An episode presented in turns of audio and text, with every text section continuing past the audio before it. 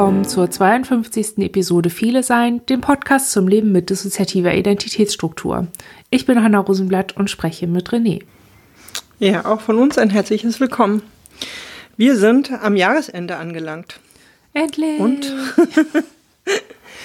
und wollen wie jedes Jahr einen Jahresrückblick, ein, wie nennt man das dann? Ein Jahresvorblick? Nein, ein äh, Ausblick. Ausblick aufs kommende Jahr und ein paar Momentaufnahmen machen. Ja. Genau. In den letzten Jahren haben wir immer gebastelt oder gemalt oder so. Diesmal nein. Irgendwie unser Kreativkanal ist ein bisschen verstopft, beziehungsweise er wird so sehr gelenkt gerade. Deswegen haben wir diesmal nichts gezeichnet oder so. Äh, wir haben gerade nicht.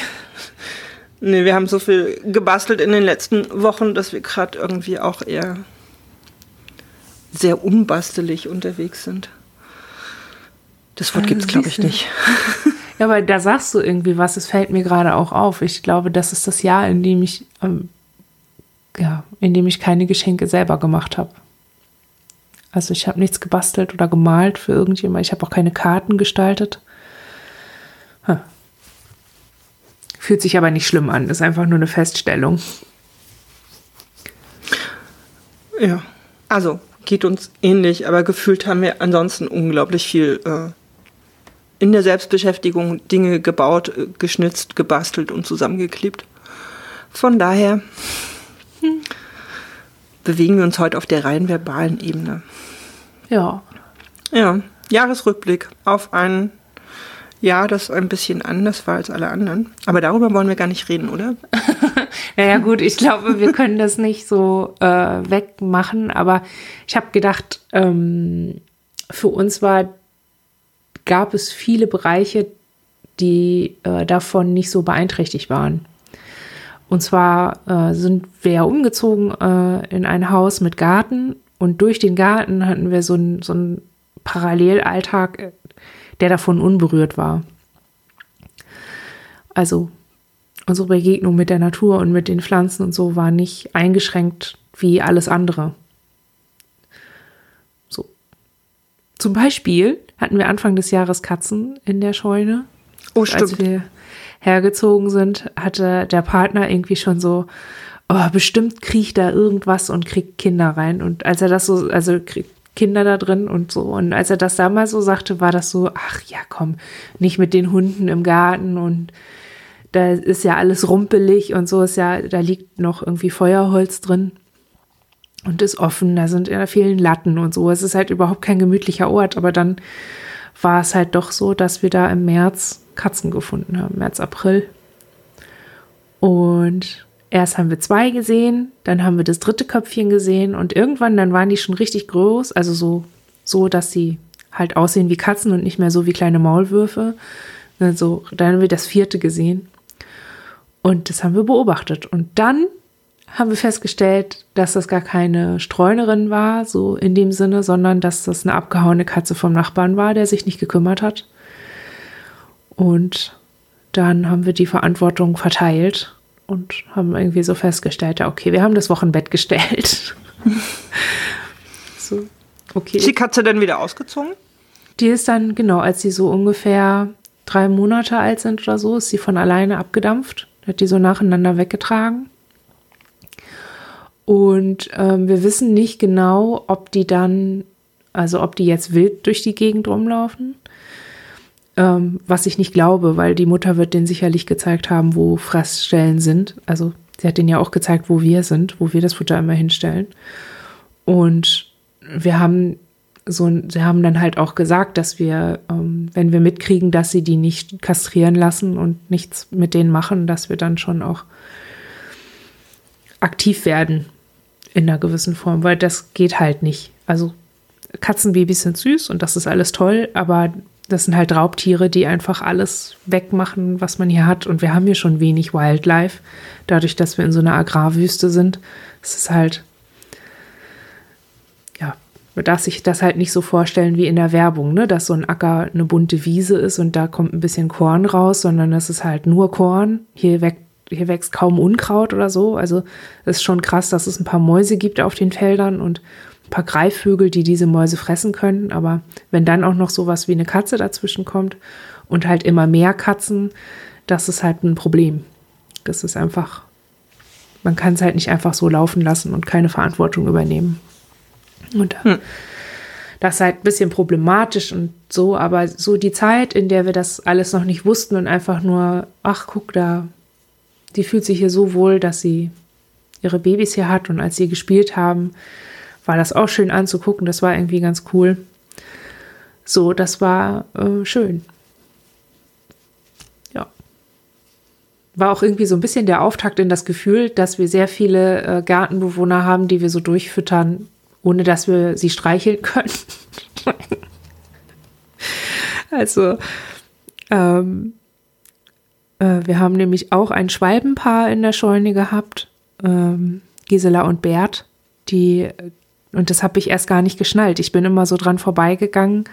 Also die Scheune hat zwei Stockwerke, unten und oben, klar. Und unten, also oben waren die Katzen und da sind die Schwalben immer reingeflogen. Also durch diese offenen, die Stellen, wo die Bretter gefehlt haben, sind die so reingeflogen und dann aber durch die Luke im Boden. Äh, und um dann im unteren Teil auf einer abge, abmontierten Lampe äh, da ihr Nest zu bauen. Und dann mussten wir irgendwann dieses Loch in der, im Boden äh, zumachen, weil da schon mal, also dann ein Katzenbaby runtergefallen ist. Das haben wir dann hochgehoben und äh, Mutti wieder hingegeben und dann halt dann Bretter hingelegt. Und dann war erstmal so, okay, kriegen die das hin, wenn wir die Tür auflassen, dass sie dann so immer dahin fliegen oder hören sie auf, das Nest fertigzustellen? Und sie haben es dann aber gemacht. Also wir haben die Tür offen gelassen und haben sie da ihr Nest gebaut und auch zweimal ähm, Eier gelegt. Also. Hatten Sie denn auch Vogeljunge? Ja, vier Stück. Und dann, also waren es halt vier und als die ausgeflogen waren, habe ich dann nochmal nachgeguckt, dann lagen wieder Eier drin. Und dann hatte ich das nochmal nachgelesen, das ist gar nicht so unüblich. Dass sie, wenn die gute Bedingungen haben, dann machen die auch zwei, äh, zwei. Und von da waren dann halt beim zweiten Mal nur noch zwei Eier drin und davon ist eins gekommen.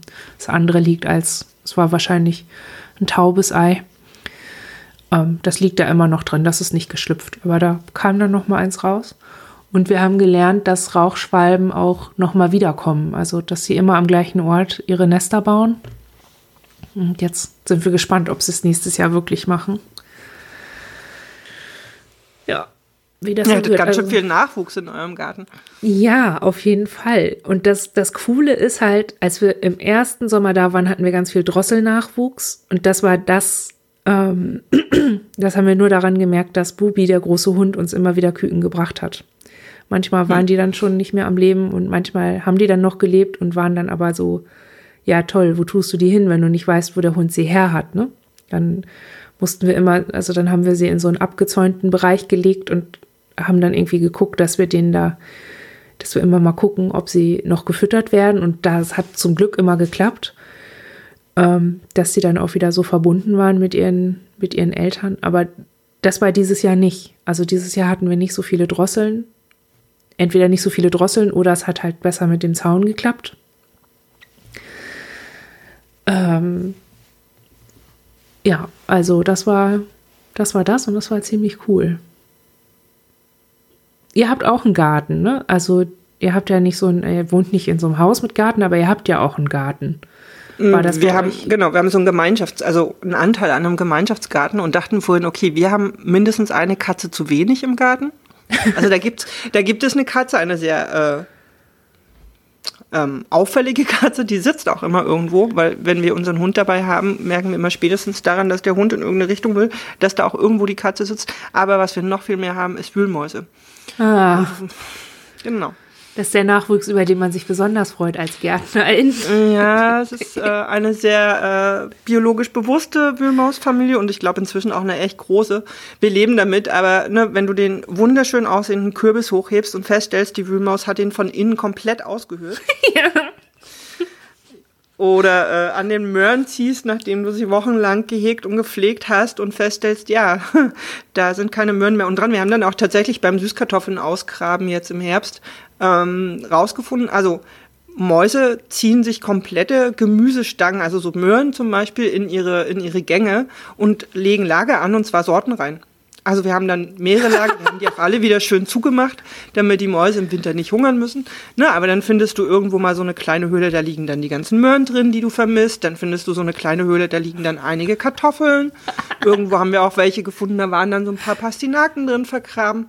Ähm, also wir fanden es spannend und ähm, ja, unser Gartenjahr war nur so ein bisschen mau deswegen, weil einige Sachen einfach äh, an die Mäuse gegangen sind. ja. Soll ich dir erzählen, Aber, wie viele Salatpflanzen von Spatzen gefressen wurden? Hier okay. eine Sperlingsgang und das ist ohne Scheiß. Es ist, wir nennen das Gang, weil sie es wirklich, die tauchen in so einem Pulk auf und pff, es ist halt wirklich so der Schwarm. Es sind so 30 Tiere ungefähr, 30, 35, also wirklich ein großer Sperlingsschwarm. Und als ich hier meinen Salat, der ja, das sind ja so Lichtkeimer, die kannst du nicht eingraben, sondern legst es halt aufs und dann, ja, Schwupp waren die weg. Ja, okay, den oberen Bereich scheint die Katze im Garten hinzubekommen. Äh, eher unten hat sie, glaube ich, aufgegeben. ähm, man hört es dann, also bei uns gibt es dann im Herbst gibt's immer so ein Wochenende, wo klar ist, alles, was jetzt noch da ist, muss an dem Wochenende geerntet werden. Deswegen sind dann auch nochmal trotz Corona ganz viele im Garten gewesen. Und du hörtest dann immer so Ausrufe. Oh nein, aber das da doch auch. Aber wieso? Und dann wusstest du, okay, irgendjemand hat wieder versucht, irgendeinen Kürbis zu ernten und festgestellt, mm -mm, die Mäuse waren schneller. Ja, ja, aber ansonsten ja, hat uns der Garten auch durchs Jahr geleitet.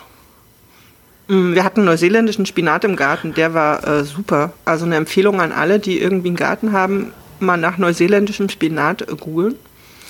Der ist sehr lecker und sehr haltbar und vor allen Dingen lausfrei. Fanden wir super. Ist ja auch schussfest. Also unser ist total geschossen, richtig. Also so eine drei Tage nee, der, spät geguckt, bumm. Ja, nee, der, also, nee, gar nicht. Wir haben, also kannst ihn ab, wann haben wir angefangen zu ernten? Ich glaube sogar schon im Juli, August. Und haben bis Ende Oktober tatsächlich Spinat geerntet. Der, also da ist viel gewachsen. Das war, glaube ich, die unübersichtlichste Pflanze im Feld, neben der Süßkartoffel. Aber ähm, gut essbar und sehr lecker. Genau. Ja, cool. Also wir haben auch, wir haben ja auch jetzt unser erstes Gartenjahr gehabt. Wir haben viele Dinge ausprobiert und ein neues Beet angelegt. Nach so einer Methode, die kein Umgraben erfordert. Ist ja auch nochmal irgendwie, also wenn man das neu anfängt, dann muss man ja auch erstmal gucken, was überhaupt geht und wie fruchtbar der Boden ist. Und sagen wir mal so, er ist so fruchtbar, dass ich Pilze auf dem Beet habe. Also jetzt mhm. gerade kommen da lauter Pilze raus, also es ist sehr humushaltig. Das ist ganz cool, es hat ganz gut funktioniert. Wir hatten richtig viele Tomaten, wir haben da extra so einen Unterstand gebaut und ähm, essen davon noch jetzt. Also jetzt ähm, hatten wir vor ein paar Wochen die letzten Grünen abgenommen, als wir das Beet dann platt gemacht haben. Und ähm, die reifen jetzt noch nach. Also wir essen da jetzt noch von. Und es ist auch irgendwie, es ist irgendwie ein ganz cooles ganz cooles Gefühl gewesen, so insgesamt. Wir hatten eine Zucchini-Pflanze, ey, da sind Zucchinis mhm. raus geworden, die waren so, die waren dicker als der Arm von einem Partner. Und der ist schon nicht, also der ist weder klein noch schmal. So, und viele. Also es war so eine Pflanze, die wir nicht selber gezogen haben, sondern die wir gekauft haben. Und da hat, also da wissen wir ja, das sind ja so Hybridpflanzen, die ja krassen Ertrag bringen. So, das ist ja konventionelle Landwirtschaft dann. Ähm, da bin ich so froh, dass ich wirklich nur eine mitgenommen habe, weil wir über Wochen dauernd Zucchini gegessen haben und essen. Also ist ja nicht schlimm, aber wir haben schon. Irgendwann äh, ist auch gut mit Zucchini. Ja, und äh, wenn wir zwei Pflanzen gehabt hätten, wir wären, wir sind ja so schon kaum hinterhergekommen obwohl wir irgendwann wirklich jede Woche zwei, drei, vier Mal Zucchini gegessen haben. Das war echt Wahnsinn. Und gleichzeitig sind andere Sachen aber nicht so gut gekommen. Also Blumenkohl und Brokkoli, da habe ich es nicht geschafft, dass es eine Blüte wird, sondern dass man dann irgendwie ganz viele kleine. Habe ich irgendwas falsch gemacht? Wusste ich nie. Also so, aber das war irgendwie insgesamt eine ganz coole Erfahrung irgendwie. So auch so vom, vom Erdungspotenzial, ne? Also es ist zwar ja. immer anstrengend und das ist, es fällt uns irgendwie auch nicht so leicht, den Überblick zu behalten und wir haben noch keine gute Strategie gefunden, ähm, uns alles immer so zu dokumentieren und uns da so zu ordnen, was muss wann gemacht werden und so. Aber es hat in dem chaotischen Hin und Her, das wir so hatten, hat es ganz gut funktioniert. Weil ja auch so ein bisschen mit reingefallen ist, wir hatten so Sträucher bestellt. Wir wollten so Beerensträucher und mehrere Stauden, damit das das ganze Jahr hier Insektenfutter hat. Und dann kam Corona und alle sind irgendwie um, hatten die gleiche Idee, so wie wir, ne? Und dann hat sich die, dann hat sich der Versand verzögert, die Bärensträucher sind bis heute nicht gekommen und all sowas. Und da das war auch irgendwie erstmal so, okay. Ja, dann naja. muss man es halt laufen lassen. Also. Ja, und trotzdem hat so ein Garten äh, so einen eigenen Rhythmus durch die, ja, genau. durch die Jahreszeiten. Und das genießen wir auch immer sehr. Also, man, das eine ist klar, dass wir da hinfahren, um Unkraut zu jäten und ähm, solche Dinge zu tun, aber eigentlich auch immer wieder einzutauchen und zu merken, das ist so ein verlässlicher eigener Rhythmus und ähm, so ein Ankommen da drin auch. Mhm. Mögen wir sehr. Ja, ja, gerade Ostern habe ich das so empfunden. Also da ähm, durch Corona hatten wir auf einmal total Stress mit so, ähm, ich sag mal, Ins, die noch nicht so orientiert sind, die sich an ihren eigenen inneren Kalender halten und die waren dann so aktiv und ich habe sie so sehr deutlich gespürt, weil die, was ja gut ist, mitgekriegt haben, dass es Ausgangsbeschränkungen gab oder so also, dass man halt nicht mehr reisen soll und dass halt mhm. diese Krankheit ist und so. Und für die war das so, oh fuck. Was bedeutet das jetzt? Also, also sind so ganz alte Überzeugungen so aufgeploppt und eine ganz große Unsicherheit, sich jetzt dazu zu verhalten, weil da ja auch keine, das ist ja eine Situation, die auch die TäterInnen noch nicht erlebt haben. Mhm. Das heißt, es, sie hatten kein Protokoll, an dem sie sich so festhalten konnten. So. Also, in den Jahren vorher war halt irgendwie immer so im Vordergrund, okay, wenn ich nicht komme, dann gibt es Ärger und das ist ganz schlimm und dann wusste man das aber schon. Und dieses Jahr war es so, ja, aber ich darf ja auch nicht, also ich, das, ich, das geht ja auch nicht. Und was, also muss ich da jetzt auch mit Ärger rechnen oder so? Also so, das war irgendwie krass. Und dann aber so dieses, ja, heute machen wir aber Erbsen. So, also heute sind die Erbsen dran. Und danach der Kompost. Und danach muss die Katze gefüttert werden. So, also, ne, mhm. war irgendwie, das war echt eine große Stütze. Ich glaube, nächstes Jahr machen wir das auch so. Dass wir in solchen Phasen genau dann besonders in den Garten gehen, weil das halt so, ja, wir haben da irgendwie ja, unsere eigene Regie und das eigene Tempo und so, das ist ganz gut, hat ganz gut getan, ja.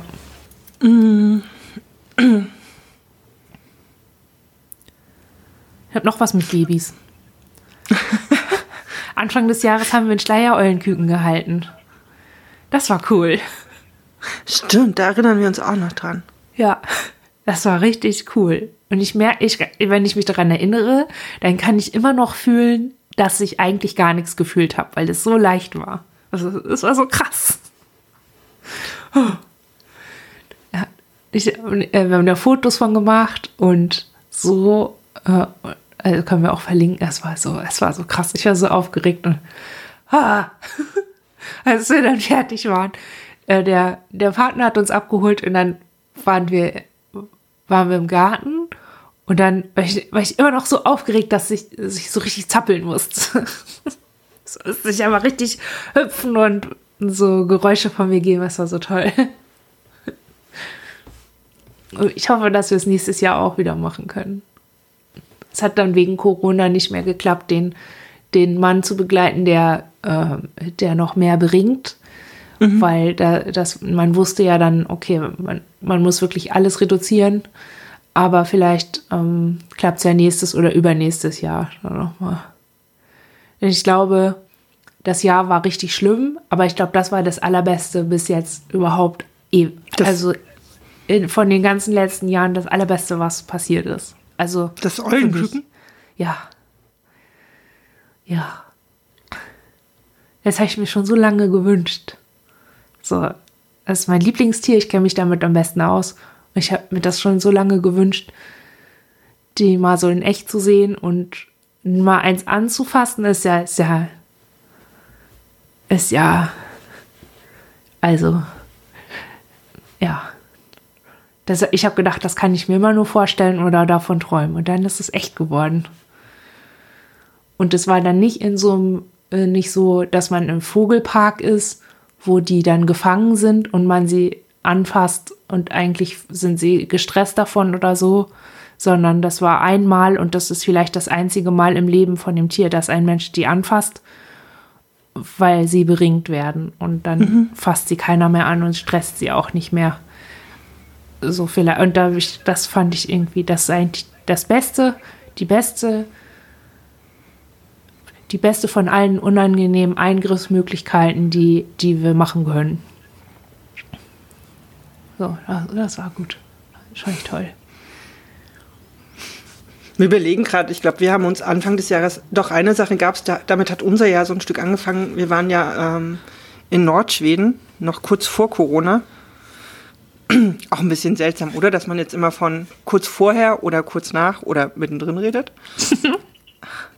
ähm, und sind, wir wollten halt unbedingt, wir, war, wir haben das schon mal gemacht, dass wir in Lappland waren im Winter ähm, und wollten es unbedingt nochmal machen, um nochmal so eine richtige Husky-Tour zu machen. Haben wir auch. Und an unserem Schrank klebt auch der Flyer von denen, weil eigentlich geplant war, äh, eine Mehrtagestour äh, im nächsten Winter zu machen. Aber stimmt, damit hat unser Jahr angefangen. Auch ein großer Wunsch von uns gewesen, nochmal so eine Tages-Husky-Tour. Und das haben wir auch gemacht. Und wie, muss, wie muss hm? ich mir das vorstellen? Also ich kenne Huskies nur aus diesen Filmen, dass das so ein Gespann ist mit acht Hunden oder so. Und dann sitzt man im Schlitten und fährt von A nach B. Habt ihr sowas gemacht oder? Äh, ja, das, also mh, im Groben. Also wir, wir achten, also wir haben, ne, wir haben das schon ein paar Mal, also wir haben das schon gemacht und wir achten halt bei sowas immer darauf, wir wollen nicht diese Touri-Dinge, sondern hatten auch dieses Jahr ähm, da vor Ort ähm, jemanden gesucht, die halt wirklich mit den Tieren arbeiten und für die halt auch wichtig ist, selbst wenn du dann mit ihnen unterwegs bist, dass das im Sinne der Tiere und eben nicht so touristisch orientiert läuft. Und das ist schon, du fährst halt hin, lernst die Hunde kennen, ähm, spannst auch selber mit ein, guckst halt auch, wie dieser Schlitten funktioniert und fährst halt auch selber. Also da steht nicht einer, lädt den Schlitten voll und fährt los, sondern du machst das alles selbst. Ähm, diese Hunde sind halt wirklich, das ist so krass, man kommt da an und man merkt, diese Hunde haben Bock. Also für die ist das wirklich ihre Aufgabe und die haben da unglaublich Spaß dran. Es liegt halt auch, können wir uns alle hier nicht so richtig vorstellen, anderthalb bis zwei Meter Schnee rund um dich rum. Es ist oh. unglaublich weiß und es ist unglaublich viel Winter. Ähm, es ist relativ kalt, man muss schon einiges anziehen. Und dann, ähm, diese, diese Schlitten haben so Bremsen, auf der du draufstehst. Ne? Also die, die, einer muss auf der Bremse stehen. Das ist wie so ein kleiner Anker, der in den Schnee gerammt wird. Und dann musst du halt diese Hunde vorne einspannen. Es gibt immer einen, der vorne läuft, der ähm, quasi die, das Rudel vor deinem Schlitten führt und auch so ein bisschen das Tempo angibt. Und dann werden die so nach hinten durchsortiert. Mhm. Und ähm, in dem Moment, wo die alle eingespannt sind, du die zweite Person, die vorne im Schlitten sitzt, irgendwie die sich eingepackt hat und festgehalten und irgendwie noch das fünfte Foto gemacht hat, ähm, dann heißt es irgendwann halt, ne, Hunde los. Und in dem Moment merkst du, mit welcher Power die losgehen und nach vorne gehen. Ähm, wir sind dann raus auf die Seen, auf die zugefroren oh. und quer durch den Wald. Und es war unglaublich schön. Ähm, und beim Zurückkommen halt wieder ähnlich. Ne? Du musst die Hunde ausspannen, du guckst nochmal, dass alle Hunde okay sind. Die Hunde werden dann ähm, nochmal gestreichelt, also die kriegen dann auch ihre Streicheleinheiten und ihren Rudelanschluss und Futter. Und ja, genau, wir haben dann mit dem einen noch sehr lange darüber geredet, dass wir halt eben gerne mal eine Mehrtagestour machen würden. Und eigentlich war die Verabredung, sich über den Sommer mit ihm zusammen zu organisieren, um das vielleicht jetzt im Winter zu machen. Das Okay, das verschiebt sich jetzt ein bisschen, aber und Mehrtagestour ist dann halt auch wirklich mit draußen schlafen und mit den Hunden zusammen schlafen. Und das Krasse ist, denen ist nicht kalt, ne? Also du machst eine Pause und die rollen sich einfach im Schnee zusammen und du siehst auch, das ist für die ihre Umgebung. Also das ist für uns auch immer was, wenn wir Huskies hier in Deutschland sehen oder so. Mhm. Wir wissen, dass einige Huskies Sport machen, also das gibt es hier auch und die auch wirklich durchbewegen. Aber so Huskies in der Stadt, wo wir immer denken, wow, also wir kennen deine Kumpels in ihrer natürlichen Umgebung und mm -mm, Huskies gehören nicht in die Stadt, aber es, ist, äh, es sind unheimlich kraftvolle Tiere, sehr menschenbezogen und dennoch halt auch sehr, die leben halt in Rudeln zusammen. Mhm. Ähm, sehr, sehr schöne Tiere. Ja, krass. Ja, das stelle ich mir irgendwie auch, also körperlich irgendwie auch anstrengend vor, oder? Da musst du den, den, also du hast den Fahrtwind, dir ist ja kalt durchaus, ne? Du sitzt da ja nicht in der Kabine auf dem, auf dem Schlitten, sondern. Nee, du stehst im Wind. Also wir oh. haben da echt viel an und wir wussten ja schon von, das, ne, weil wir es ja schon mal gemacht hatten, dass es echt auch kalt ist. Aber wir finden das Körpergefühl unglaublich schön, weil du merkst halt diese Kraft dieser Hunde, die sich auf den Schlitten überträgt und die du dann halt auch auf dich übertragen lassen musst, weil du den Schlitten ja lenken und halten musst und im ja. Zweifelsfall halt auch bremsen musst. Ähm, Krass. Wir würden sagen, Fliegen ist nicht schöner. Also wir finden Husky-Schlitten, das ist ein unglaublich schönes Empfinden. Ja, das kann ich mir vorstellen. Krass, cool. Ja. Wir haben auch überlegen gerade, wir können ja mal gucken, ob wir diesmal im, äh, zum Podcast ein paar Fotos mit verlinken, weil wir haben von den Huskies auch ein Foto. Cool. Vielleicht laden wir das mit hoch. Ja. Ja, krass. Ja, was gab sonst noch dieses Jahr? Mir ist aufgefallen in der Reflexion, wir wohnen ja jetzt ein bisschen über ein Jahr mit dem Partner zusammen. Das ist irgendwie. Mhm. Und man hört es vielleicht schon, wir sagen der Partner und nicht mehr der Freund, weil das irgendwie in der Zeit, also wir haben unsere Beziehung von vornherein als Partnerschaft definiert. Also wir gehen nicht ineinander auf, sondern darin, dass wir miteinander sind und ja, aufeinander so aufbauen als Partnerin. Aber irgendwie hat sich das jetzt so in dem Jahr auch so entwickelt, dass wir das Gefühl haben, dass es so ist. Also, dass es wirklich so ist. Ähm, und sind irgendwie so angekommen in diesem Zusammenwohnen. Dafür war Corona irgendwie gut. Also ich glaube, dass es so ein bisschen, ja, dass es auch gut war so. Du, ich glaube so sogar schreiben, aber irgendwie ist es dadurch, dass er dann immer da war und nicht mehr nicht, wir beide nicht mehr diese, diese Woche so aufgeteilt hatten, in zwei Tage bin ich nicht da und zwei Tage ist er nicht mhm. da, ist es irgendwie so, ja, weiß nicht, hatten wir so ganz viel Zeit füreinander und äh, das war sicherlich nicht immer einfach, ähm, aber uns ist nicht die, äh, ist nicht die Decke auf den Kopf gefallen, sondern irgendwie hatten wir mehr Zeit miteinander und auch füreinander so. Ganz cool.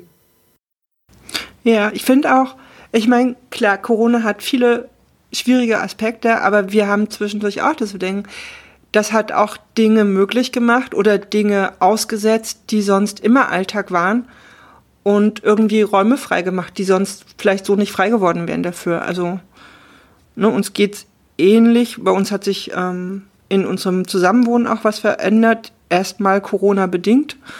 Ähm, was sich jetzt auch dauerhaft so ein bisschen verändern wird, dass ähm, unsere Mitbewohnerin, die halt regelmäßig verreist ist, also was heißt, die war halt unter der Woche nie da und wir hatten die Wohnung für uns, das ist jetzt anders. Ähm, und es ist eine dritte Person letztlich dazugekommen und wir merken, das hat viele Auseinandersetzungen erfordert und ähm, so, aber und wir sehen das auch nicht nur bei uns, dieses plötzlich wieder Zeit haben für Menschen, die sehr nah sind, weil sie eigentlich nämlich da sind im Alltag. Ähm, wir würden das jetzt so langsam auch als ich, witzig, ja, was, was aus dieser Zeit Gutes entstanden ist, für uns einordnen. Mhm. Ne? Auch wenn das nicht immer leicht war, also wir hatten super viel Konflikte. Aber ähm, genau, vielleicht einfach auch wieder zu merken, wer sind denn die Menschen, die da so ganz nah eigentlich immer da sind? Mit ja. denen man vielleicht sonst über so normale Alltagsstrukturen, ne, über dieses, genau, dieses Hin und Her, jemand ist da, jemand ist nicht da, man geht morgens dahin und kommt abends von dort wieder, wo man das vielleicht gar nicht mehr so bemerkt hat, dass diese Menschen oder auch diese Dinge eben da sind. Also, weiß nicht, bei uns ist auch, für uns war eh klar, dass Funktionalität ne, also es war letztes Jahr auch schon so, dass wir mit dieser Hochfunktionalität sehr an unseren Grenzen sind aber Corona letztlich uns auch ein Stück weit gezwungen hat durch diese Alltagsveränderung. Da war Funktionalität ganz schwer drin unterzubringen. Also klar, mit noch mehr Funktionalität, um sich auch dem jetzt noch anzupassen oder eben auch zu merken, diese Anpassungsleistung schaffen wir jetzt nicht mehr. Und ähm, fangen an, das aufzulösen. oder sind noch mehr da drin, ne, mussten irgendwie entscheiden, ob wir eben diese Hochanpassung jetzt hinkriegen oder ob wir anfangen, ähm, uns damit auseinanderzusetzen, wo wir Funktionalität für uns auflösen können, gerade auch unter den äußeren Bedingungen, die es dann gab. Ich glaube, es war für uns oder ist für uns immer noch ein ziemliches Thema von diesem Jahr. Wäre sicherlich auch ohne Corona dran gewesen, hat aber irgendwie bestimmt davon auch, vielleicht sogar auch ein Stück weit profitiert. Ja. Denke ich. Und von einer Begleitperson, die bei uns dazugekommen ist. Das können wir an der Stelle nicht weglassen. Dass das auch viel ausgemacht hat und ja, etwas ist, was dazugekommen ist mhm. und uns sehr wichtig ist. Mhm. Corona kommt, irgendwie taucht es dann doch immer wieder auf, aber es macht keinen Sinn. Es ja. ist einfach so. Ja. Mhm. Wir hatten vorhin noch überlegt, weil wir noch bei Tieren waren, ähm, was wir haben, wir haben Fische neuerdings. Ich glaube, wir haben es euch aber auch schon mal erzählt, ne? Im Podcast wir, nicht. Ah, im Podcast. Ja, gut. genau. Bei uns, ähm, das war jetzt eher im Herbst gab es eine Situation, wo im Raum stand, ob wir äh, Fische aufnehmen. Und wir haben sehr spontan, sehr untypisch für uns, ähm, ja gesagt. Und jetzt haben wir ein Aquarium mit ähm, diversen Fischen, Schnecken und Welsen. Ähm, war eine echte Aufgabe, aber genau. Ähm, das Wie groß Tiere, ist es? Das ist relativ klein, also das ist, ähm, man nennt das, ähm, die werden so nach Liter bemessen, ist unter, unter 54 Liter, also es ist eigentlich eins der klein, kleinstmöglichen Aquarien.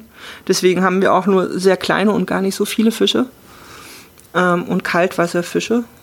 Ich glaube, das sind so Sachen, die, da kann nur jemand was mit anfangen, der sich auskennt, aber ähm, das ist halt dann sehr begrenzt, ne? wie viele Fische man da drin halten kann oder wie viele da drin leben können und welche das Pflanzen ist, und. Ja, und es ist unfassbar anspruchsvoll. Also je kleiner das Aquarium, desto schwieriger ist das.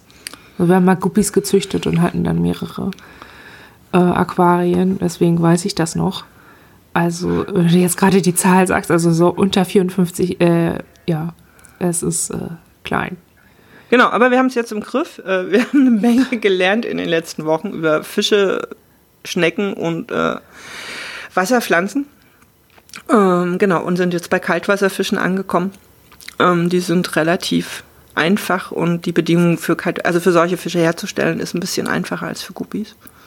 Und wir haben eine große Freude dran. Also das ist ziemlich irre. Ähm, ich glaube, wir hätten uns für einen Neukauf oder so, wir haben da lange mit gespielt mit dem Gedanken, aber für uns war immer klar, dass wir das nicht machen wollen. Aber dass er jetzt darum ging, quasi Fische aufzunehmen, die ein neues pa Zuhause brauchten, haben wir sehr unbedarft Ja gesagt. Jetzt wissen wir, mm -mm.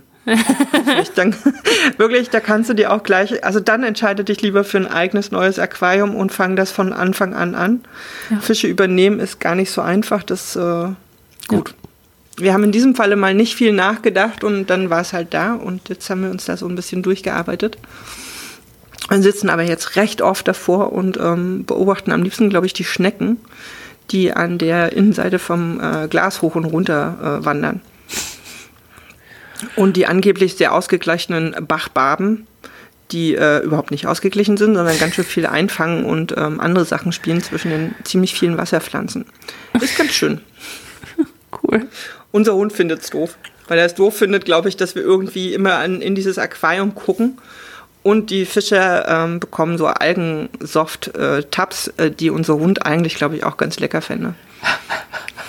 Sitzt, oh sitzt dann oft sehr vorwurfsvoll mit einem Meter Abstand und starrt uns an. Ja, ja, gut. Ja. So, jetzt kommt man zur Verantwortlichkeit. ja, Manchmal kommen Dinge in den Alltag, die sehr ungeplant sind, aber dann sind sie halt da. Ja. Ja, apropos ungeplant, irgendwie dieses Jahr ähm, sind wir dazu übergegangen, die Hunde häufiger zum Hundefriseur zu schicken, also regelmäßig. Ähm, unsere Hündin ist jetzt halt älter und sie hat so Flufell und die Struktur verändert sich. Also sie hat sich schon verändert nach der Kastration und dann nach der, jetzt wo sie älter wird, nochmal. Und sie sieht halt voll oft aus wie ein Straßenhund, so ganz struppig und abstehend und so. Und jetzt gehen sie regelmäßig zum Hundefriseur. Und das macht irgendwie was mit meiner Wahrnehmung von mir als Hundehalterin. Mhm. Entschuldige. es ist halt irgendwie, aber es ist auch nicht so, ähm, also es ist nicht nur das, ne, dann jetzt ist das da im Leben, jetzt nutzen wir diese Möglichkeit, die ist auch nicht so weit weg von uns, die Person, die das macht. Und ähm, es ist auch nicht nur, dass der Hund schön aussieht, sondern äh, die hat jetzt beim letzten Mal festgestellt, dass die Krallen hinten nicht so nicht so wachsen, dass es nicht wehtut, wenn die etwas länger sind, sondern so. Also so eine Sachen bemerkt mhm. die auch. Ich wusste gar nicht, dass das, dass man da, also dass es sowas gibt, wusste ich, aber ich kannte das halt nur von Hunden, die einfach gar keine, die, also wo keine Menschen im Leben waren. Ne? Und also es ist auch medizinische Prävention für Gedöns. Mhm. Ich, und so. Ja, ich glaube, man hat halt nur bei Hundefriseur so ein, so ein anderes Bild im Kopf, ne? So ja, ältere ne? Damen, die mit dem Pudel, ja. genau, zum Hundefriseur gehen. Ähm, nee, aber. Ja, aber es ist echt, also sie sieht richtig, also sieht jetzt immer richtig aufgeräumt aus, wenn sie dann von da wiederkommt. Und der Dicke ist ja so ein Rauhaarhund, also er hat so raues Fell, so ein Rauhjagdhund, irgendwas. Und der fühlt sich ganz weich an und sie riechen gut und äh, ein weiteres Haustier, das wir dieses Jahr hatten, waren Flöhe. Mm. ah, ich, also was ich dir sagen kann, ist, dieses Haus hat mehrere hundert Quadratmeter. Das ist toll zum Wohnen, aber es ist ein Scheiß, wenn du Flöhe hast. Also es ist echt. Äh, das sauber zu machen ist sehr anstrengend und war auch einigermaßen aufwendig und wir sind auch immer noch nicht durch. Ähm, aber auch da ist es irgendwie total gut zu wissen, dass ähm, jetzt waren sie noch mal bei der Hundefriseurin, jetzt vor kurzem erst und dann äh, dadurch, dass sie sie ja auch badet und so, kann sie uns auch noch mal sagen, ah, sie hat noch mal welche gefunden oder nicht. Das ist ja was, wenn du die selber machst, also wenn du die selber badest, halt in einer Badewanne, das ist nicht gesagt, dass du sie dann siehst. Also, ne, und also für sowas äh, weiß ich das jetzt irgendwie auch zu schätzen. Es hat mich aber irgendwie auch überrascht. Ich hätte irgendwie nicht gedacht, dass wir da, dass wir mal so enden. aber es ist, es ist gar nicht mal so doof. Und ist irgendwie dann doch auch eine Ausgabe, die ähm, ja noch mal, doch noch mal mehr Ebenen betrifft, als ich dachte vorher. Das ist schon mal ganz cool.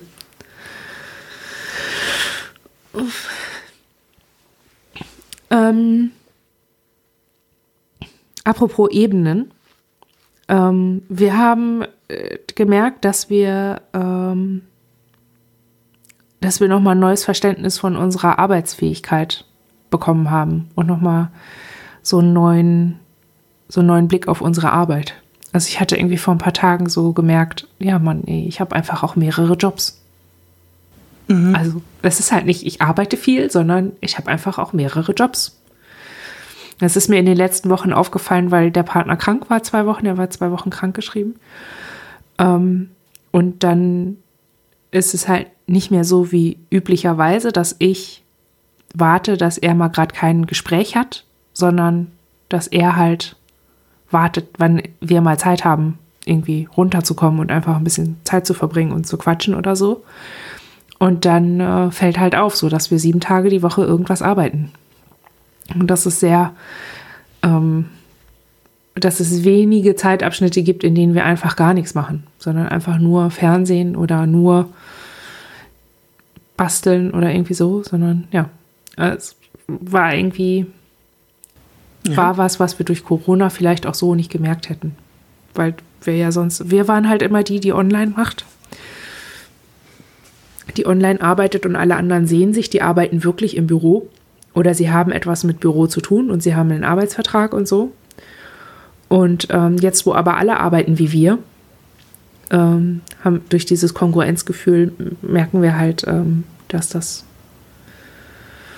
ja, dass wir arbeiten. So, das, ja. Mal gucken, was wir damit machen, aber wir haben es halt erstmal festgestellt und das ist ja auch nicht schlecht. So. Ja, ich überlege gerade, ob ich sagen, ne, weil wir gerade dachten, ja, es ist eigentlich so krass, weil das, was ihr tut, dadurch so eine Gleichwertigkeit erfährt.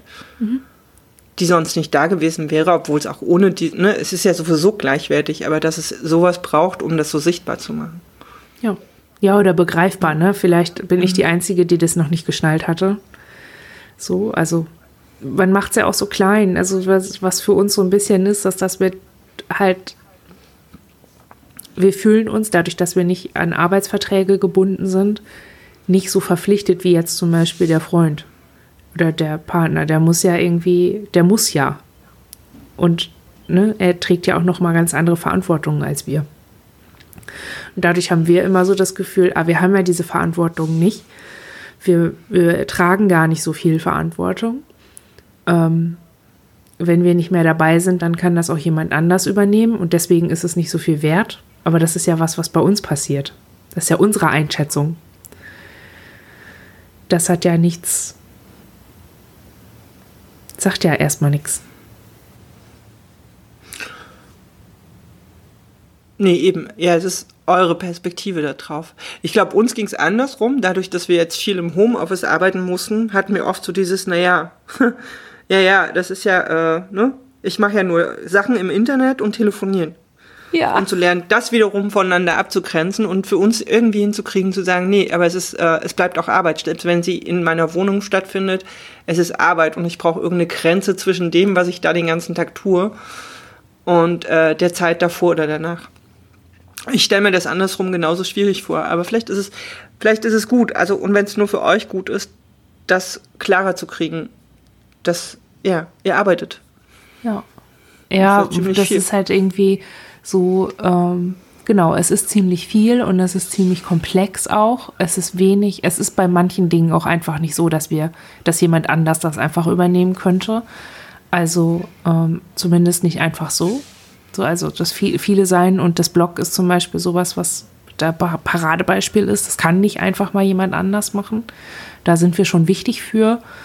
Ähm, aber auch, ja, in, also. Es sollte auch niemand anders machen. ja, aber es das ist ja selbstständige Tätigkeit, ne? Und ich war irgendwie so stolz darauf, das als meine selbstständige, also meine selbstständige Tätigkeit anzumelden, weil ich ja inzwischen auch Einkommen darüber generiere. Ähm, und da, da, da war ich irgendwie so stolz drauf und ich habe es trotzdem nicht als Arbeit anerkannt, weil ich ja nur äh, ne, ich schreibe ja nur meine Befindlichkeiten ins Internet oder ich mache ja nur einen Podcast, das machen ja viele andere Leute auch so. Aber das ist ja meine Bewertung. Also mhm. es, ist, es ist ja keiner, der, es ist ja nie einer da gewesen, der oder die mir gesagt hätte, ähm, ja, das ist ja nichts wert. Das, es ist einfach in mir drin gewesen. Aber so, ja, jetzt einfach irgendwie zu merken, ähm, wie sich das entwickelt hat, auch mit den, ich hatte am Anfang der Pandemie auch so gesagt, dass ich so unfassbar anstrengend finde, wie begleiten zu müssen, wie meine KollegInnen gerade in meinen Arbeitsalltag reinkommen. Also, ne, dass es für alle irgendwie so belastend ist, online zu sprechen, während das für mich halt das ist, wie ich es immer erlebe. So, also fand das sehr anstrengend. Ähm, aber das hat sich gegeben und irgendwie verändert auch insofern, als dass ich jetzt irgendwie merke, ah, die haben das gleiche Problem. Also genau das, was du geschildert hast, dieses, ja, ich arbeite ja eigentlich gar nicht. Ich mache ja hier nur ein paar Telefonate und so. Das, ja, das, das, das ist ein Ding und ich bin gespannt, wie sich das auswirkt, wenn man wieder Büroarbeit machen kann. Wie sich dann, ob sich das, ob das dann wieder so zurückflippt und alles so ist wie vorher dass Büroarbeit als echte Arbeit angesehen wird und alles, was man zu Hause macht, eher nicht so. Oder ob sich das verändert. Da bin ich wirklich neugierig drauf. Mhm. Wäre jetzt ein total schöner Übergang äh, in den Jahresvorausblick, Ausblick. Ähm, ich glaube, wir haben noch eins, was wir in dieses Jahr noch reinpacken müssen, weil es uns echt auch so ein bisschen, hm, letztlich auch mit, mittlerweile wütend macht. Wir haben im November 2019 einen Antrag auf Feststellung des Grades der Behinderung bestellt. Wir haben September 2020. Wir haben von den dreimal zwischendurch Post bekommen, aber natürlich immer noch keinen Bescheid dazu. Oh Mann. Und ich glaube, das müssen wir an der Stelle sagen, um es irgendwie in diesem Jahr zu lassen. Und klar, wir nehmen es mit ins neue Jahr, aber ähm, das gehört irgendwie auch in dieses Jahr rein. Und ich glaube nicht, dass es nur an der Pandemie liegt. Ja. Äh, dazu passend kann ich noch anbringen, dass wir gestern eine Nachricht von der alten Betreuerin bekommen haben, dass wir Post vom, ich denke vom Fonds bekommen haben. Uh. Und ich vermutlicherweise ist es die Antwort auf den Brief, den wir am 01.01.2020 gestellt haben. Also wir hätten den ja einen Änderungsantrag geschrieben. Ich weiß es aber noch nicht. Ich muss, äh, sie muss den Brief erstmal weiterleiten, aber Dinge dauern und auch der Partner hat, äh, ich glaube, Ende letzten Jahres oder Anfang diesen Jahres auch einen Antrag auf Feststellung der Schwerbehinderung gestellt. Der hat seine Post auch diese Woche bekommen. Also ich glaube, es ist so eine Mischung aus Dinge brauchen lange und in Berlin ist die Verwaltung einfach scheiße. Also ihr habt Ja, einfach die Scheiß, ihr habt die beknackteste Stadt für Verwaltungsangelegenheiten. das, ich glaube, anders ist das nicht. Ist einfach scheiße. Ja, wir sind so ein bisschen, also wir haben ja beruf, beruflich auch immer wieder mit Verwaltung zu tun und wissen, da gibt es einige, die sind echt auch engagiert, aber also ein Jahr und ein Monat Bearbeitungszeit für so einen Antrag und wir reden immer noch vom ersten Bescheid, ne? Rein Ja. gesetzlich hätten wir den nach drei Monaten haben müssen. Ja. Ähm, das werden wir jetzt auch mal anmahnen, aber es ist schon, ich weiß nicht, keine Ahnung, das, ja, Ja. Es ist unfassbar. Es ist Okay. unfassbar. Gleichzeitig, das könnten wir auch noch in dieses Jahr packen, wir haben zweimal vom Jobcenter Post bekommen und das mit farbigem Papier. Leicht lesbar, farbiges Papier, nicht formal und abstoßend, sondern so, dass man das Gefühl hatte, okay, die geben sich Mühe, uns menschlich zu begegnen. Das ist auch so was, wo ich denke, das hat, das kann nur Corona äh, verursacht haben. Also das, das werden wir vermutlich so danach nicht nochmal erleben, aber äh, ist auch bemerkenswert irgendwie. ich überlege gerade, meinst du jetzt mit farbigem Papier, dass das Papier selber bunt war oder die Schrift? Das Logo. Und das war auch nicht auf Ökopapier gedruckt wie sonst. Also so Klopapier-Style. Das war ein normaler Brief.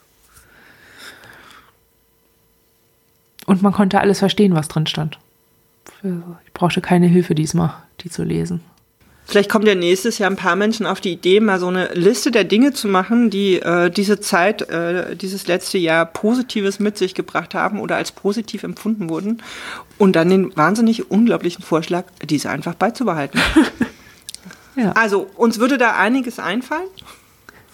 Was denn so nochmals? Also was denn so zum Beispiel noch? Ähm, also, gut, rein beruflich, der vereinfachte Antrag auf ALG 2. Ungefähr 20 Seiten kürzer, sehr viel einfacher äh, zu bearbeiten. Ist super. Ähm, für uns schon auch äh, ein flexibleres Umgehen. Also wir finden das Homeoffice, wir brauchen das nicht dauerhaft, aber wir merken für uns, das hat auch entlastende Aspekte. Wir fänden das ziemlich cool, wenn Arbeitsleben sich auch in unserem Bereich dahingehend verändern würde, dass sowas wie Homeoffice möglich ist. Ähm, das wäre für uns, ne, das würde es uns leichter machen, für uns mit unserer Kraft, die wir in Arbeit stecken, manchmal ein bisschen äh, besser haushalten zu können. Finden wir cool. Mm, digitales Arbeiten hätten wir einfach nie gedacht, dass ich das, also wir arbeiten echt in einem Bereich, der mit digital nicht wirklich viel zu tun hat. Da ist schon eine E-Mail echt ein Ding. Ähm, das hat sich dieses Jahr extrem geändert. Also von Zoom-Videokonferenzen bis hin über ähm, Chatgruppen mit Klientinnen ähm, oder auch äh, Zoom-Video-Meetings mit dem Jobcenter, unglaublich, aber wahr. Ähm, wo wir denken, wir finden das gut, also nicht nur für unseren Bereich, da denken wir halt ja. Mm, es gab eine gewisse Aufmerksamkeit für Berufsgruppen, die wir nicht groß genug finden, weil wir glauben, es ändert sich leider nicht so viel, aber überhaupt mal wahrzunehmen, ne? Menschen, die in Supermärkten verkaufen, die in Krankenhäusern arbeiten und in der Pflege und einfach Menschen sind. Ich glaube, wir hatten das erste Mal das Gefühl, dass zumindest mal thematisiert wurde, dass das Menschen sind, die das machen. Ähm, wir finden halt, wir glauben, es ist nicht genug, um für, ne, um für diese Personen wirklich was äh, zu ändern, aber das würden wir uns eigentlich wünschen, dass der Blick darauf beibehalten wird und noch mehr verändert wird. Mm, Wir für uns ganz persönlich haben Konsum deutlich reduziert. Ähm, das möchten wir unbedingt, also das ist für uns das gut, das können wir selber machen, ne, das beizubehalten. Ähm, wir kaufen halt, das war tatsächlich Corona-bedingt sehr verstärkt nur noch auf dem Markt ein und stellen noch mehr als vorher Dinge auch selber her und vermeiden damit unglaublich viel Verpackungszeug und so. Das wollen wir gerne beibehalten und sind halt noch bewusster als vorher in dem, was brauchen wir eigentlich und wie viel davon. Oder brauchen wir etwas wirklich? Ähm, wir fahren mit dem Rad sehr, sehr viel. also gut, wir haben auch echt eine lange Strecke zur Arbeit, aber wir fahren sie mit dem Rad und merken auch da, es machen viel, viel mehr Menschen. Wir würden uns total wünschen, dass das bleibt. Dass es irgendwie eine, und auch das in Berlin eher ein Unding, aber selbst Berlin hat es ja geschafft, Pop-up-Radwege einzuführen. Und manche ja. davon sind mittlerweile so befestigt, dass klar ist, bis die Verwaltung das hinkriegt, das wieder zu demonstrieren, das dauert viel zu lange. ja. Aber das wäre für uns was, ne, das wollen wir selber, wo wir sagen ganz klar, wir werden das beibehalten mit dem Fahrradfahren, weil das für uns gesundheitlich auch unerwartet sehr positive Auswirkungen hatte. Und würden uns einfach wünschen, dass viel mehr Leute das machen. Ne? Mhm. Einfach Fahrrad fahren und das Auto stehen lassen und bestenfalls auch einfach mal diese Rumpel-S-Bahn eben nicht benutzen. Aha. Mhm. Ja. Was wir neulich nochmal gedacht hatten, das ist immer so ein bisschen, macht das, ich weiß nicht, ob das für euch was ausmacht. Wir haben dann gedacht, dieses Jahr gab es ein Thema, das ist für uns immer ein Thema, also für euch, für uns, für ne, die meisten, die zuhören. Das hat was mit ähm, Selbstfürsorge und ähm, Selbstschutz zu tun und sich ähm, um also Dinge, die im Außen sind, für sich irgendwie ähm, sich da entweder äh, zu schützen oder damit einen guten Umgang zu finden. Und das war dieses Jahr so ein allgemeines Thema. Alle mussten plötzlich oder zumindest wäre es gut gewesen, wenn ähm, sich damit beschäftigen, mit etwas, was im Außen ist, okay und gut umzugehen und dafür gute Lösungen zu finden. Mhm. Wo wir dann irgendwie dachten, hat das für uns Selbstfürsorge eigentlich verändert? Also sind wir da, man, da, also da sind wir noch nicht richtig durch mit dem Gedanken, dachten aber, okay, das ist auch neu, dass sowas so im Fokus steht, im äußeren Fokus. Mhm. Und gut, das hat weiß ich nicht, da wissen wir nicht, ob wir es wünschen sollten, dass es sich beibehält, so dass äh, nicht mehr dieses permanent nach vorne. Mhm. Ne, du musst nicht schon wissen, was du nächsten Sommer machst und nächsten Winter und welchen Supertrip und welches coole Ding und was für irres Zeug, sondern so es ist so dieses viel mehr im Moment sein und mehr in dem sein, was jetzt gerade so greifbar ist und planbar ist, weil alles andere gar nicht geht. Das finden wir eigentlich, wir merken, das macht was mit uns, was uns auch entlastet. Mhm. Und vielleicht könnte man das auch beibehalten, so ein bisschen. Ich glaube, es täte vielen Menschen oder es täte so der Gesellschaft gut, aus diesem Trip nach vorne, höher, schneller, weiter so ein bisschen rauszukommen. Ja, ja. Ich fände ich fänd was außerdem noch was gut, wenn es beibehalten würde, von dem ich aber weiß, dass das nicht passieren wird. Ich fände es super gut, wenn weiter Masken getragen werden würden im Winter. Also Herbst, Winter in diesen Erkältungszeiten, weil wir dieses Jahr, ich hatte nicht ein, ich hatte einmal einen merkwürdigen, einen merkwürdigen Infekt, wo ich einen Tag irgendwie mal liegen musste. Ansonsten nix. Kein Magen-Darm, kein Schnupfen, kein irgendwas und der Partner auch nicht. Also das ist echt so ein total spürbarer Nebeneffekt, der sich ergeben hat. Und ich glaube, dass er sich auch für viele chronisch kranke Leute ergibt dass so diese ja. Bagatellinfekte nicht da sind oder weniger. Ich glaube gar nicht nur für chronisch krank, ich glaube für alle. Es dürfte allen auffallen, dass sie deutlich weniger normal erkältet sind oder so. Ich meine, das mit den Massen, da sind wir uns nicht so sicher. Ich, uns, wir wünschen uns schon so ein bisschen, dass das irgendwann weniger werden wird. Aber es ist ja nicht nur, ne? Es ist auch dieses, du hustest nicht mehr blöd in der Gegend rum, du wäschst ja. dir die Hände, du tatzt auch nicht mehr alles anständig ja. und eben hältst halt auch einfach Abstand.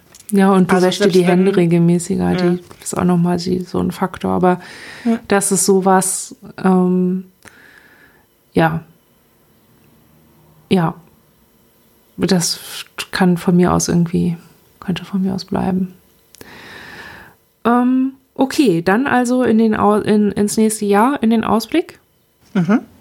Äh, was habt ihr denn vor für nächstes Jahr? Noch gar nicht so viel. Noch also, ähm, wir schon. Wir haben eine Menge. Okay, dann müsst ihr anfangen, weil ihr habt offensichtlich eine längere Liste schon im Kopf als wir. Also, wir fangen eine neue Therapie an, beziehungsweise arbeiten mit einer neuen Therapeutin. Das habe ich mir richtig fest vorgenommen.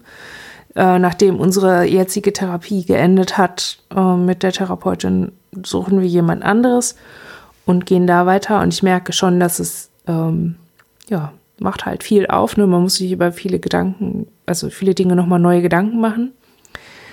Das ist das. Außerdem wollen wir unser Buch fertig schreiben. Da haben wir jetzt angefangen und ich hatte, ähm, ich hatte mir Anfang des Jahres ja richtig Schreiburlaub genommen und habe das auch gemacht. Äh, ich glaube, ich weiß gar nicht mehr, wann das war, aber Äh, Corona war da noch nicht so ein großes Thema auf jeden Fall.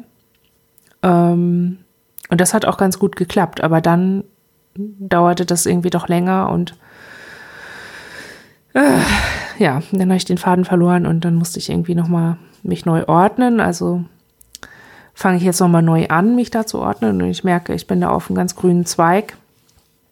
Bin da ganz zuversichtlich, werde das auf jeden Fall machen.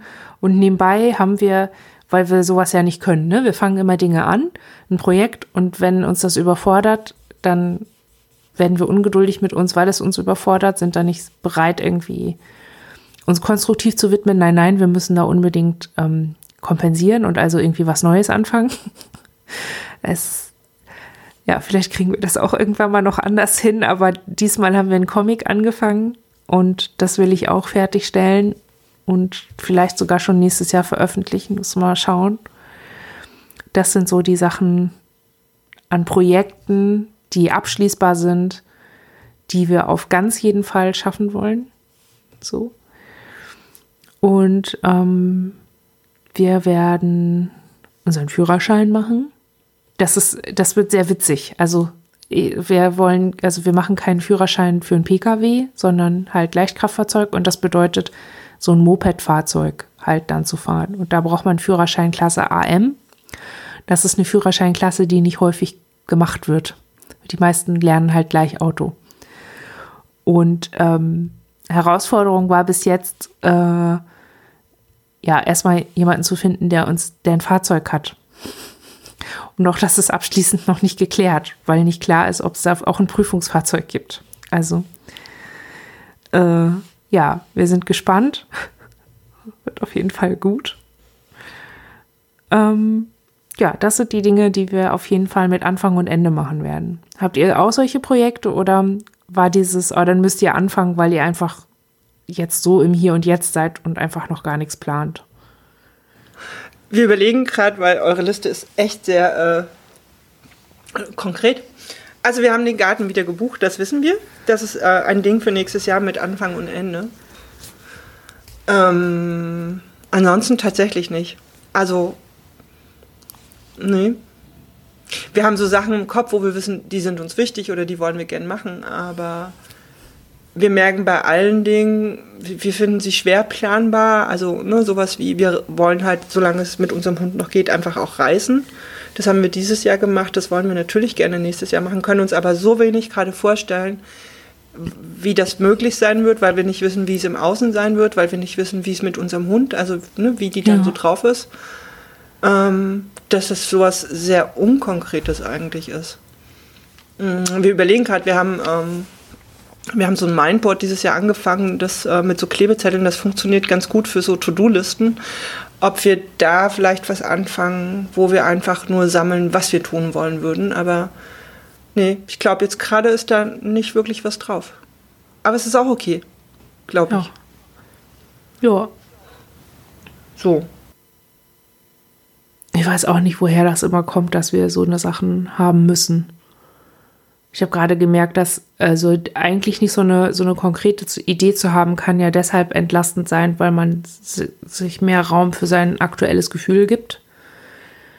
Aber irgendwie, ich weiß ich nicht, ich fühle mich dann orientierungslos. Ich weiß auch, wir, wir versuchen gerade nicht so viel darüber nachzudenken, wie wir das jetzt finden, dass wir scheinbar gar keinen Ne? Also, dass wir so gar nichts gerade haben, wo wir sagen, so, und das ist der Plan für nächstes Jahr. Ich glaube, wenn wir da zu lange drüber nachdenken, kommen wir auch so ein bisschen in äh, schwierige Gewässer. Okay. Aber jetzt gerade ist es so und es ist okay. Wir gucken dann mal, ne?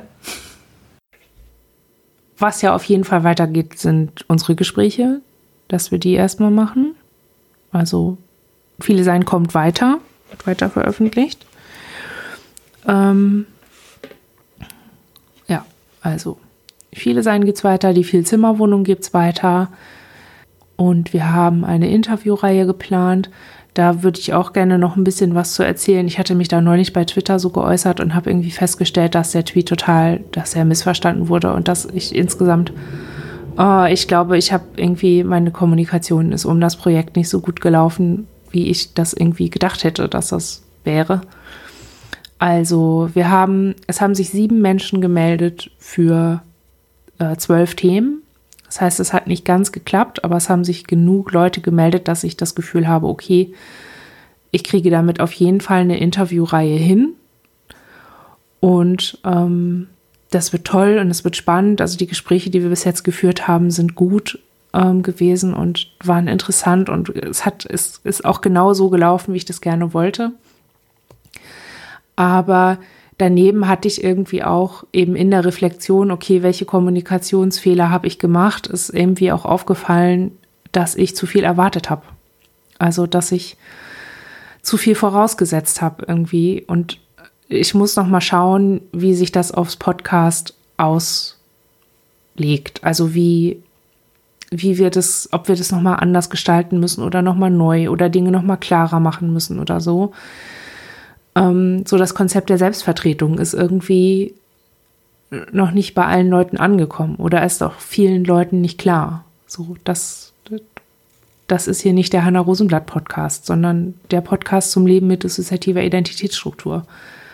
Mit Hanna Rosenblatt und mit René.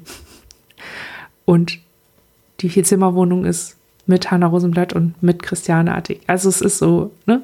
Ähm, das heißt, die Form von äh, quasi Mitbeteiligung und Teilhabe, die ihr euch gewünscht habt, ist genau. gar nicht so angekommen bei denen, die es, äh, also wenn sie wollen, also dass es andere eben gerne sein können und sehr eingeladen sind, das zu tun. Ja, genau. Und dass es eine Plattform bieten soll, ne?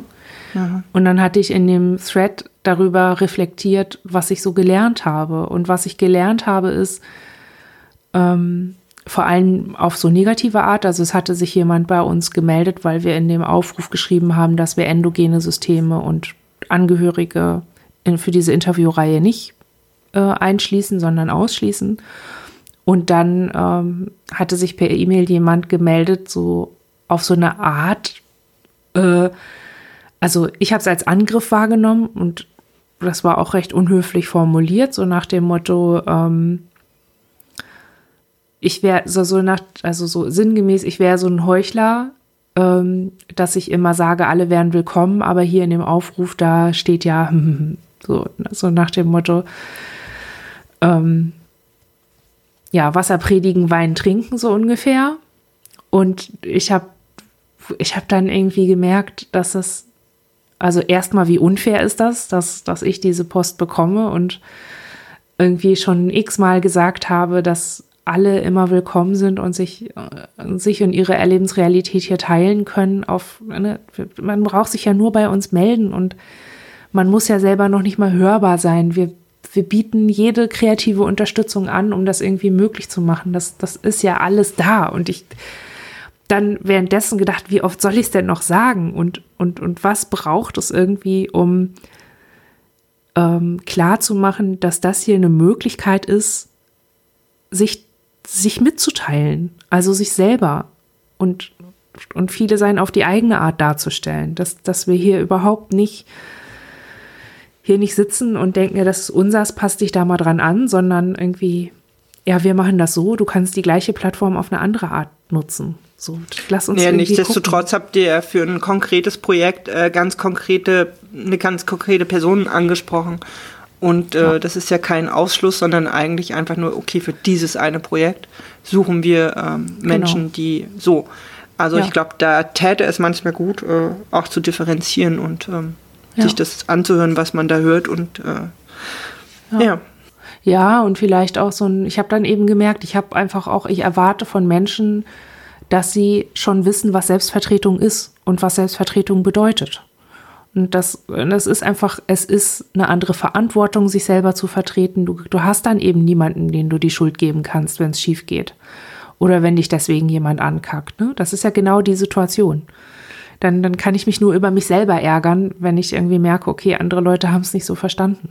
Dann kann ich nur sagen, okay, ich muss mir da irgendwie einen neuen Weg überlegen. Irgendwie so und habe dann eben auch diesen, diesen Bogen gespannt, dass es einfach nach wie vor so ist, dass Leute, die viele sind, ähm, einerseits ganz viel Kritik an Menschen haben, die, ähm, die falsche Darstellungen machen oder die eine Darstellung machen. Also das ist ja wir kritisieren ja immer wieder die medi mediale Darstellung von Trauma auch, äh, weil sie unsere Lebensrealitäten nicht so zeigt und auch nicht so kontextualisiert, wie wir es kontextualisieren.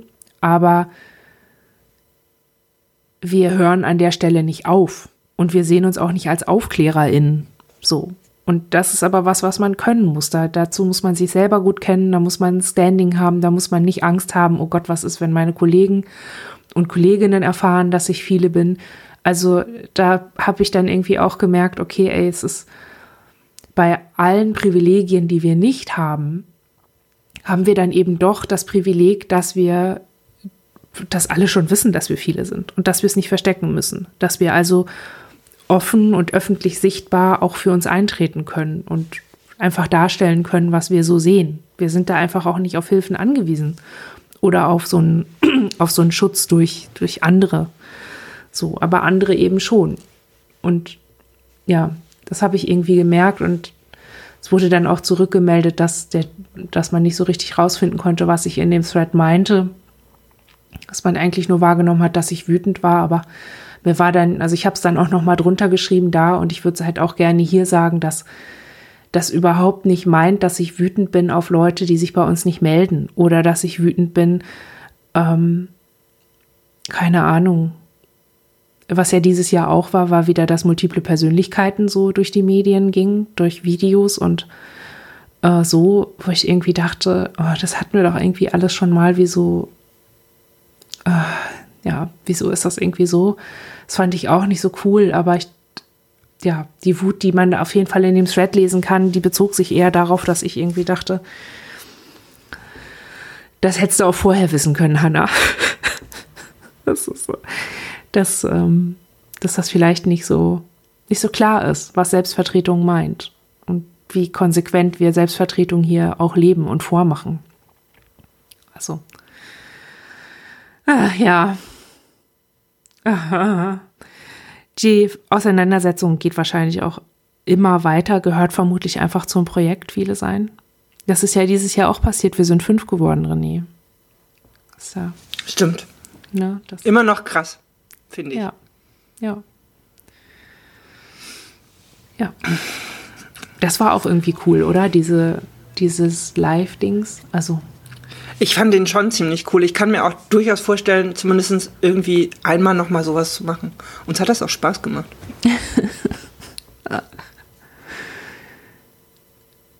also, ja, also ich hoffe natürlich, dass wir in zwei Jahren oder so, dass wir uns sehen können. Also, dass wir so ein richtiges Live-Ding machen können. Also Live-Live, Fleisch-Live, real, analog live, irgendwie so. Aber so, das war schon irgendwie cool. Lass mal so, oder? Ja. Und machen weiter. Ach so, hier noch ein kleiner Programmhinweis. Wir sprechen auf einem Panel beim CCC, der ja online stattfindet dieses Jahr. Da geht es um Behinderung und äh, unter den ganzen behinderten Menschen sind auch wir mit unserer DIS und Autismus vertreten. Es wird so eine Panel-Diskussion. Also wer Lust hat, der, der oder die kann sich da ja mit reinhocken. Es wird sicherlich auch eine Aufzeichnung geben, glaube ich. Das können wir ja dann in der nächsten Folge nochmal ansprechen und verlinken. Genau, denke. Also, da gibt es eine Plattform für, das ist relativ einfach, aber das, äh, den Technikkram, wenn es soweit ist, gibt es dann dazu. Genau. Ja. Äh, Denn bis nächstes Jahr. ja. Bis dann. Tschüss. Tschüss.